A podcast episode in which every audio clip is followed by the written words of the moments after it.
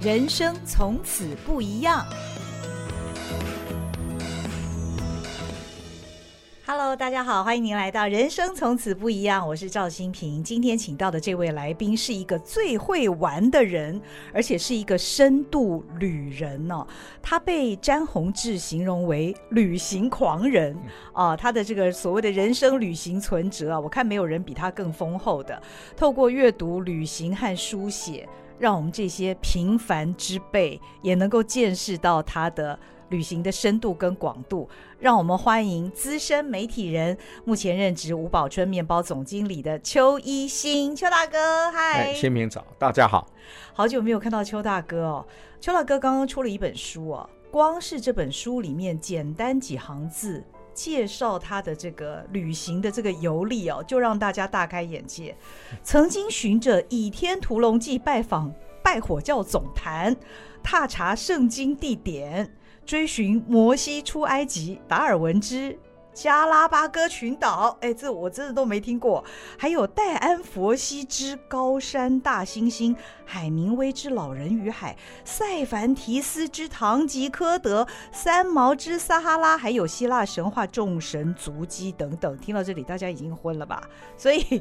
邱大哥的每一趟旅行都不简单。邱大哥，你到底是怎么这么会玩呢、啊？基本上就是我喜欢阅读哈，嗯，我称为我这一系列的旅行叫阅读旅行，嗯哼，那每一次读什么书就会影响我的旅行方向哈，比如说你刚才讲到天方夜谭种种，这个小时候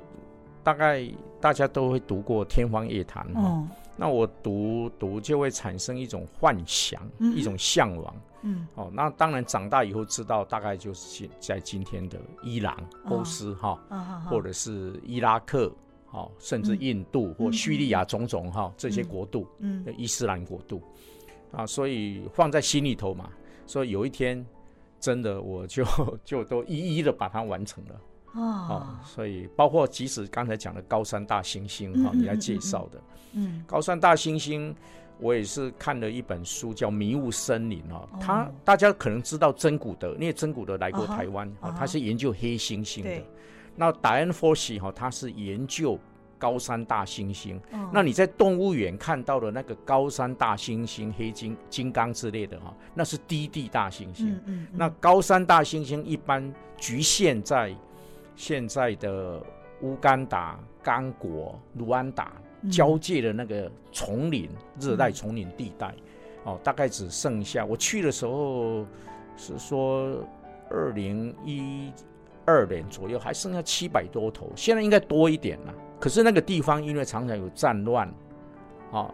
比如说我去的时候，乌干达那时候还说有少年兵，哦，滥杀无辜还是种种，然后另外还有一些。哦，像像刚果，你根本搞不清楚，那丛林里面、森里面有什么，所以它有一些危险度啦。嗯，哦，但是因为我读的书啦，我哦，达恩佛西写的是卢安达这边啦。嗯，哦，但是我我想说，我还是去看看也好。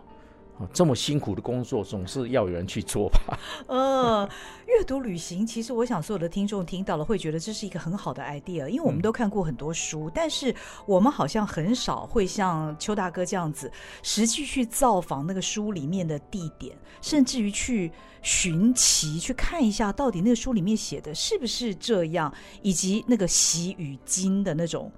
对比哈，所以你的每一趟旅行应该在筹划的时间上面都要特别长吧？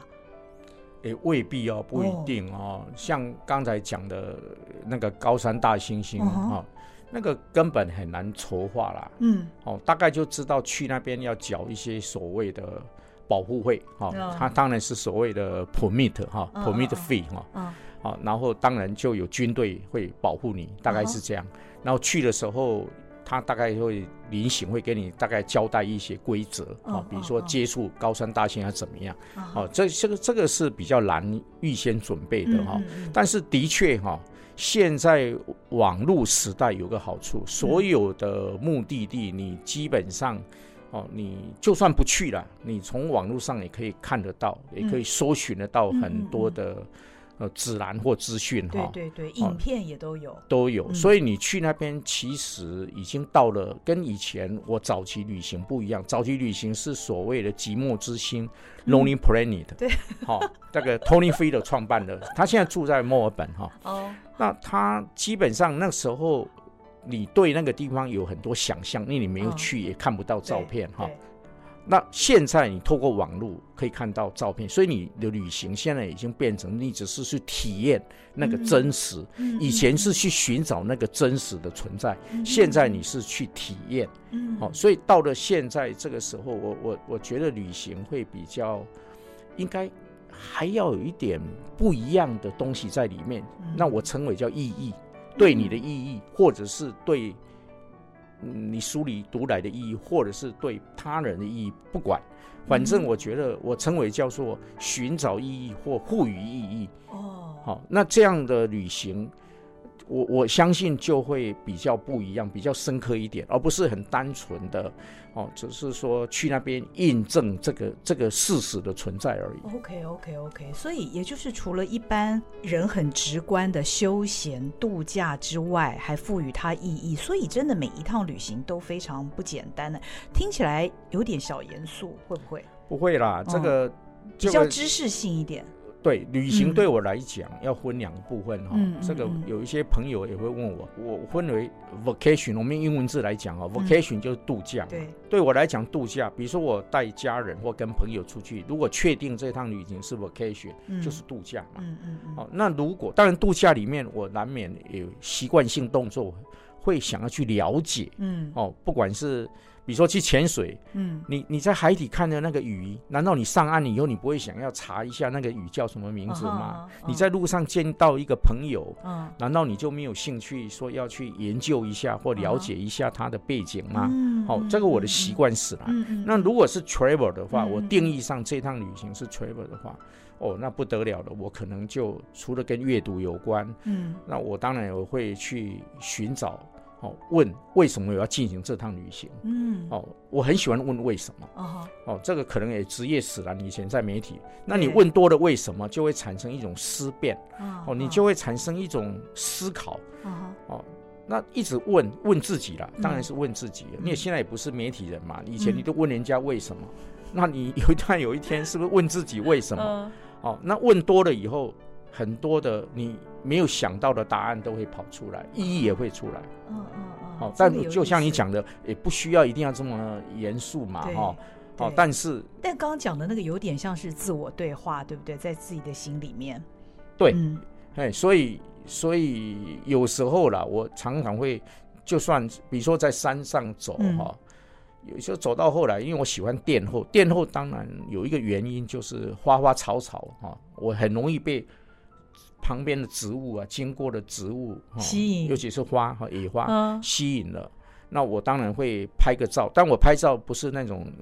摄影家的拍照，就是手机这样很迅速的拍。嗯。可是你这样蹲上蹲下去拍，然后起来总是耽误几分钟，前面人可能走一阵子了哈。但是不管怎么样，我就是会电落，就慢慢来，就然后有时候走一走，一个人嘛。啊，就会产生思考，嗯嗯，好啊，产生思考，就我刚才讲问为什么，或者是想到以前的种种，甚至未来，嗯，哦，所以我后来也想到说，很多人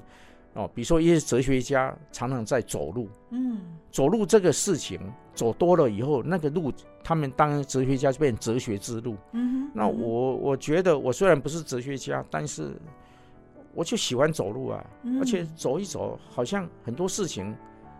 走了以后就会迎刃而解，甚至很多烦恼、很多的忧郁，哦，在走路之间就会化为无形。嗯嗯我我就是喜欢走路，就像以前你喜欢跑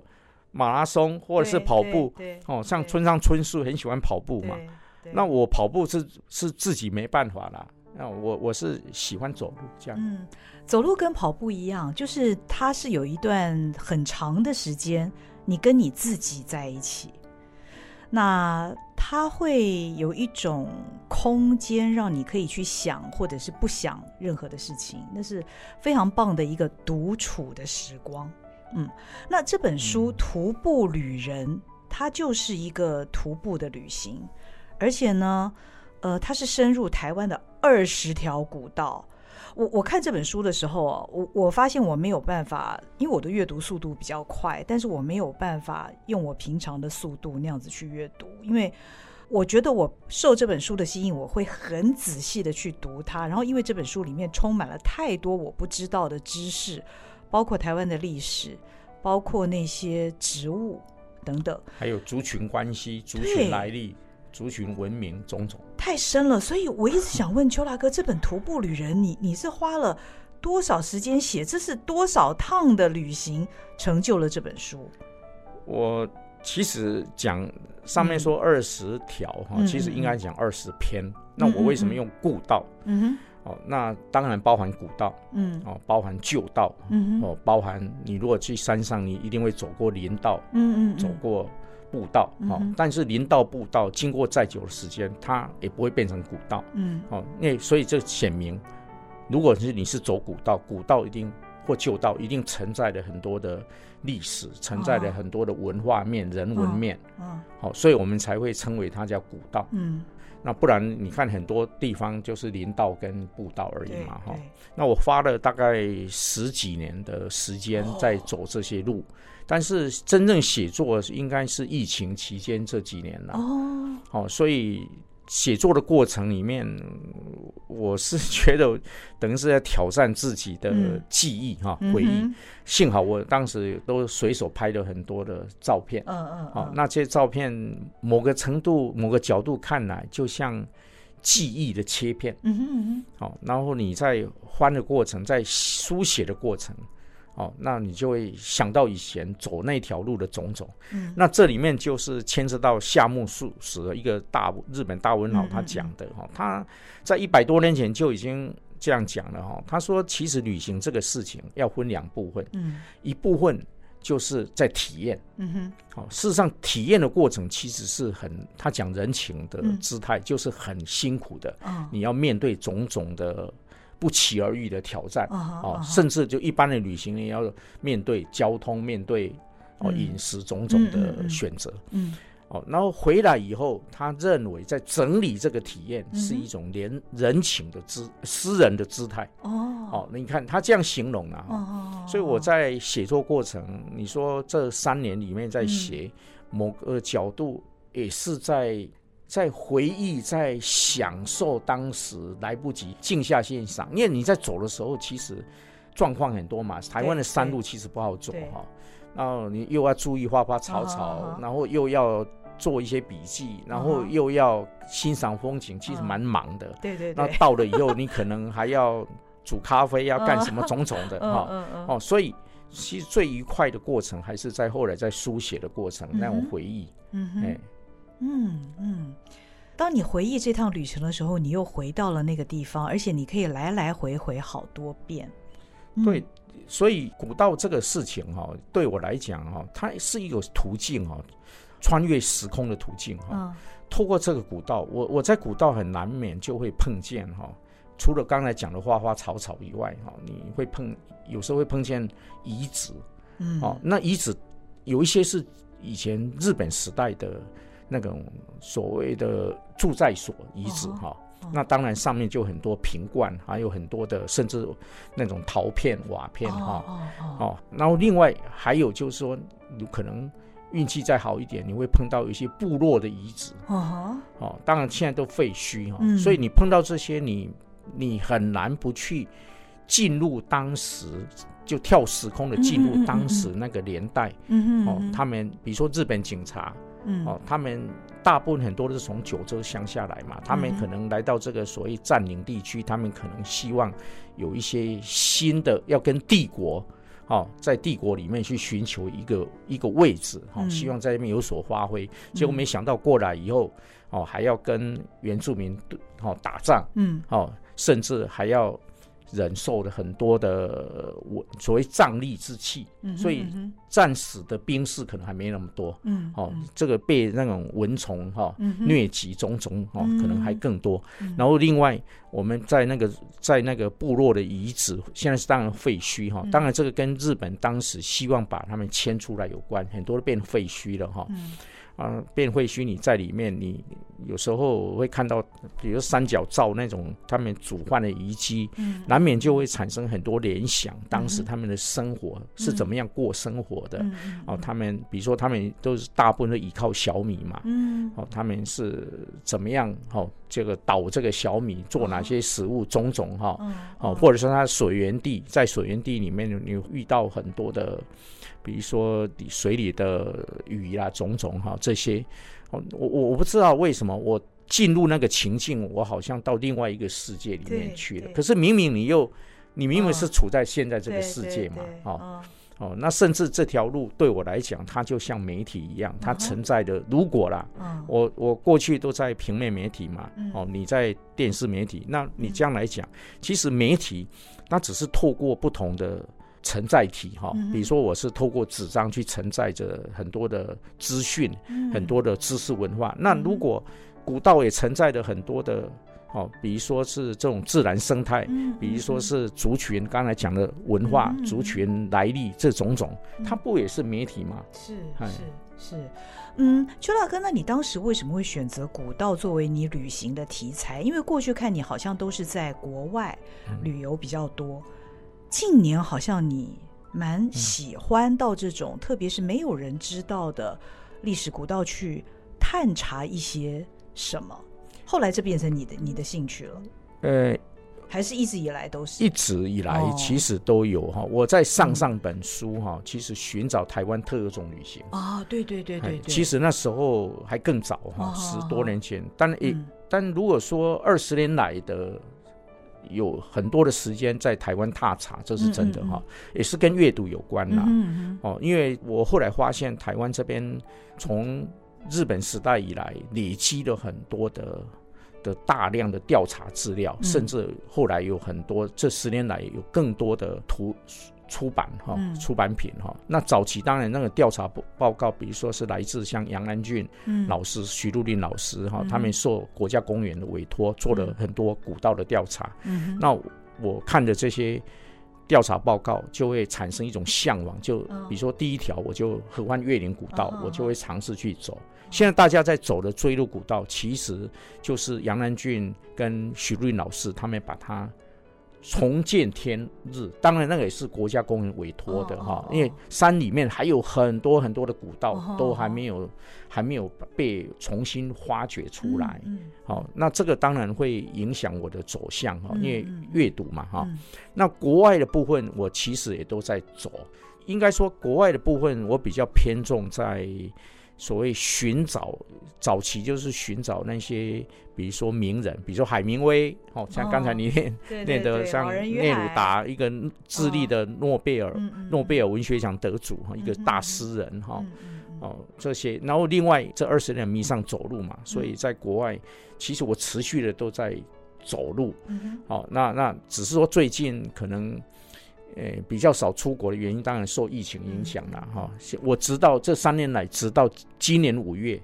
才开始又出国去走路。哦，我就走了一趟苏格兰高地之旅。哦，哎，那也是跟看过，当然还有其他书啦，但但也也是有一篇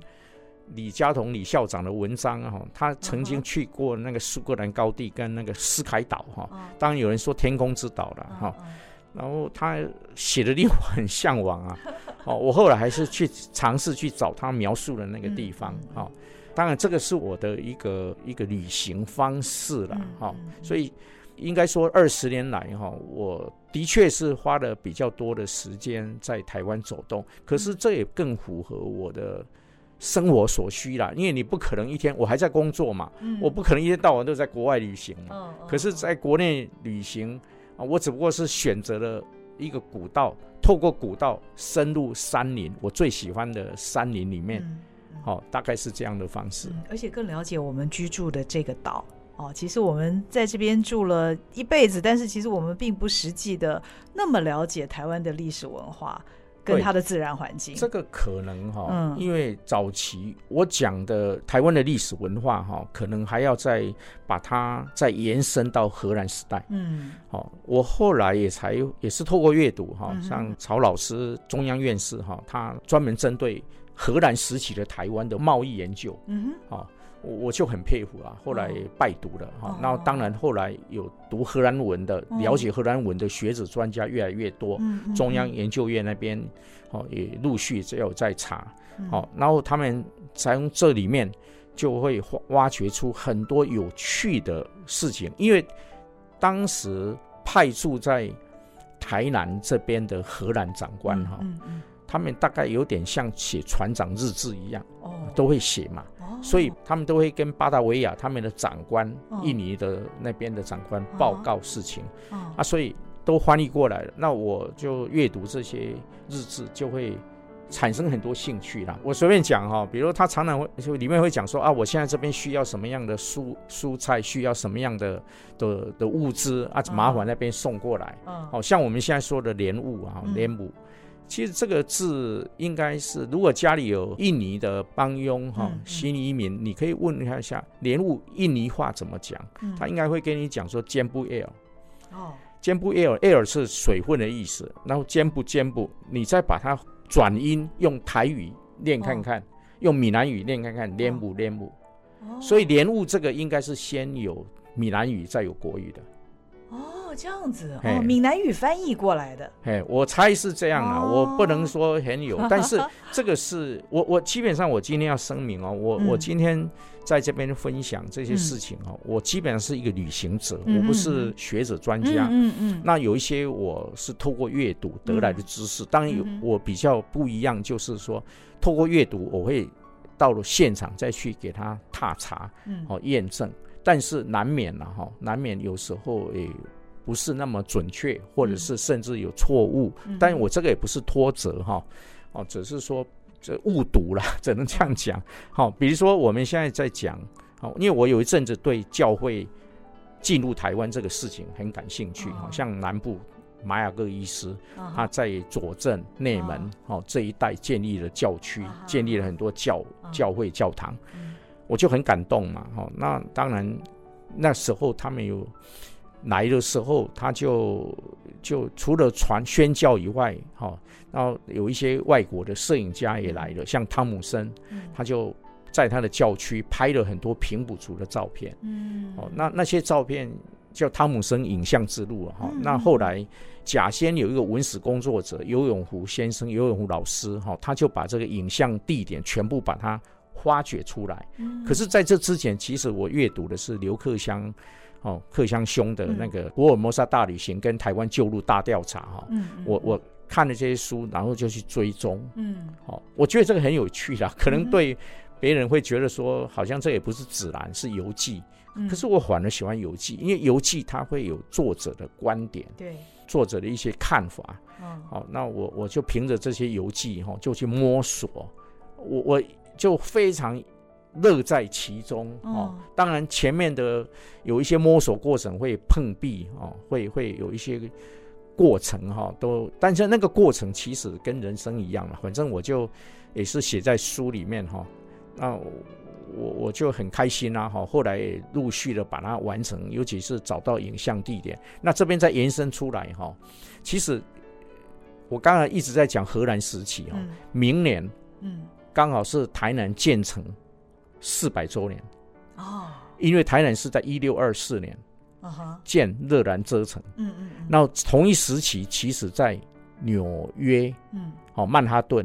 他们叫建立一个叫新阿姆斯特丹，嗯，荷兰建的，哦，好，可是新阿姆斯特丹后来当然变成英国的属地了，哈，就今天曼哈顿那边纽约，然后我们台南这边后来被郑成功攻取了嘛，哈，所以就变成，好又回到。所以，所谓华人的世界里面哈，但我要讲的就那时候其实留下了很多的遗迹，比如说荷兰人来，哦，就把希腊雅人新港社那边用拉丁文发音的方式把希腊雅变成一个文字，嗯，所以有所谓新港文书，嗯，哦，现在你去不管去历史博物馆，或者是去那个佐证的考古博物馆哈，化石博物馆都可以看得到。那当你看这些的时候，再去联想说你现在在的地方，比如说我很喜欢左镇，里面有一个叫冈林教会那边，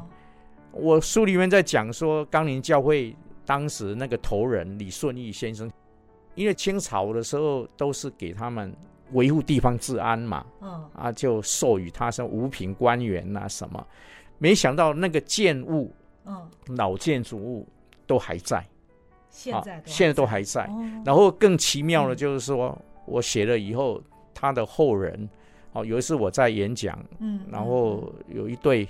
夫妻，就建筑师哈，他就跑来跟我说：“你书上写的是我太太的先人祖先。”哦，那 这样一拉下来，我觉得突然那个那个图像就变得非常明显，因为他就又继续跟我分享，比如说他们传教，哦，当时因为冈林没有教会嘛，他们就拿着火把从那边走到今天的旗津旗后教会那边，哦，听玛雅各他们宣教，哦，要走一天一夜。到的时候再放信鸽回来报平安。哦，哦哦，那当然后来他们又捐地来，和盖的就是今天所谓冈林教会种种，当然这个都是属于哦南部的长老教会的故事哈。我也是透过阅读这样的故事，只不过是我把它变成旅行而已。嗯嗯嗯，有意思。我很好奇，邱大哥像你这样子的旅行，有旅伴跟你一块儿吗？旅伴有时候会，有时候没有。像我刚才讲的，起初哈，我在寻找汤姆森影像之路的时候是没有旅伴的，在寻路，在找路哈。可是到山林里面去的时候，比如说我这几年也常常参加的是那个刘克襄哈，刘克襄他自己有组了一个叫做石虎小旅行，或者当然现在叫山猫小旅行哈，大概之类的。哦，他们有时候会去踏查，哦，踏查一些郊山或者是一些古道或旧道，哦，那我就跟着进去。然后这个很有意思啊，他们进去的时候，因为这里面的成员都很特别啊，也不是说什么专家学者，但是他们对植物，嗯，哦，会生态都很有研究，都是兴趣哦，嗯，每个人不同行业，嗯，然后在一起就会讨论，我称为叫群众的智慧，嗯哦，比如说。在山里面有一次去走那个水寨下古道，他们看到一个植物，就说：“哎，这音香，哦，是外来种的一种类似肉桂啊。哦”哎，可是后来又几个靠过来，就讨论再比对一下，说：“哎，不对，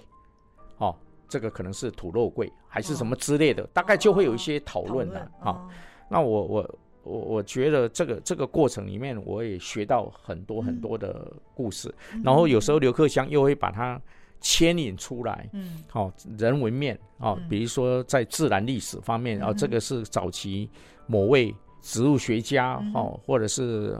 什么来这边发现哈，好，我我我就就很佩服了，然后从中间这种走路过程里面就学习到，真的学习到很多很多的东西。那邱大哥，在你人生不同的阶段，应该你的旅行的方式，或者是对你的意义，也不太不尽相同吧？是吧？嗯，早期当然年轻时代嘛，当然就跟大部分人就是就是开开眼界嘛，哪个地方没去过嘛，就去看看。就我刚才讲的，就是印证，哦，可能都听过，哦，那你去那边看，嗯，好，然后。就满足了那种，哎，我终于到此一游了。可是后来随着自己的阅读量的增加，哦，就觉得旅行应该有更多的期待哦。比如说加热水了，我都读成大的嘛。那后来好不容易用家教跟用打工换了一部野狼一二五的二手机车，那都会骑到海边呢去加热水哈。可是如果用现在，我当时如果有读到说那边有所谓的乳蕨。哦，一种奇特、很稀有的蕨类植物哦，我可能那时候可能就更关注这个事情，或者是说我后来又读了鹅銮比灯塔的守灯员，哦，以前的海关都是交给英国人在管嘛，那这个守灯员有一个叫 George Taylor 哈泰勒，哦，当时他就他在灯塔嘛，那可能。就像我现在在南部工作一样，闲来无事，他就跟当时的所谓的斯卡罗的头目，好潘文杰，好有认识，那就跟着潘文杰去巡视他的他的领地，哈，我们这样讲，他可能就从恒春半岛一直走，哦，走到台东那边再回来，嗯，那这条路当然我们现在知道就是所谓的卑南狼教古道，哦，哈，那现在有所谓阿朗壹。哦，在那边，它阿朗伊古道是其中一小段，但我不称为阿朗伊，我书里面称为叫做牡丹湾古道，因为真正的阿朗伊那个可能是有一个错误，阿朗伊不是那个地方，阿朗伊应该是东西向，不是南北向。哦，不过阿朗伊其实它的它的范围，根据杨南俊老师的调查，应该是属于另外一个球邦，不是斯卡罗，是大龟文。哦，你看这个，其实，在台湾。就很有趣，就是说，它其实比我们想象的还要多样化，嗯、不只是植物，嗯哼，还有它的族群，嗯哼，所以难怪阅读起来，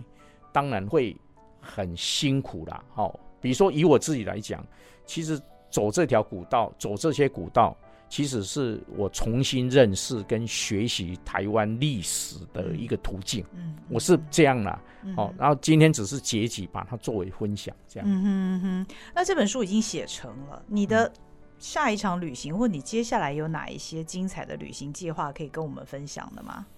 嗯，我最近当然台湾的。故道哈，不管是山林里面，那是兴趣，是生活的一部分嘛，嗯、所以持续的在在走动哈。嗯嗯嗯。哦、尤其我书里面提出一个加山的概念哈，比如说在台北，就是我住四兽山附近，哦、象山就常常走。哦，哦，哦，在工作高雄就是柴山哈。哦、好，这个先撇开。如果说比较有国外的部分，我可能十一月会去走四国遍路。那如果对日本的四国吗？对哦，那如果对佛教稍有涉猎的话，你就会知道日本的佛教哦，有一个大师叫做空海大师哦，哦，那他就是去后来在四国遍路有八十八座庙，哦、听说都是他修行的地方，现在有八十八座庙把他纪念他，哦、那这个都他足迹走过了，所以。所以大概有一个 O 型路线哈，不过那个一千多公里啊，嗯，所以我大概只是挑其中花个一两个礼拜，挑其中的部分来走一下，好，但台湾真的有人去走哈，然后就像西班牙朝圣之路哈，我我我事实上也走过一部分哈，然后很多地方呢，我我对这个都很有兴趣，像刚才讲到的，好空海大师，好熊野古道。基本上跟他也有点关系，好，那甚至你如果要联联想，所以说阅读有时候很重重要。你如果知识储备如果够的话，好，比如说你去台北的成都路那边有个天后宫，嗯哼，那个天后宫里面就有拜，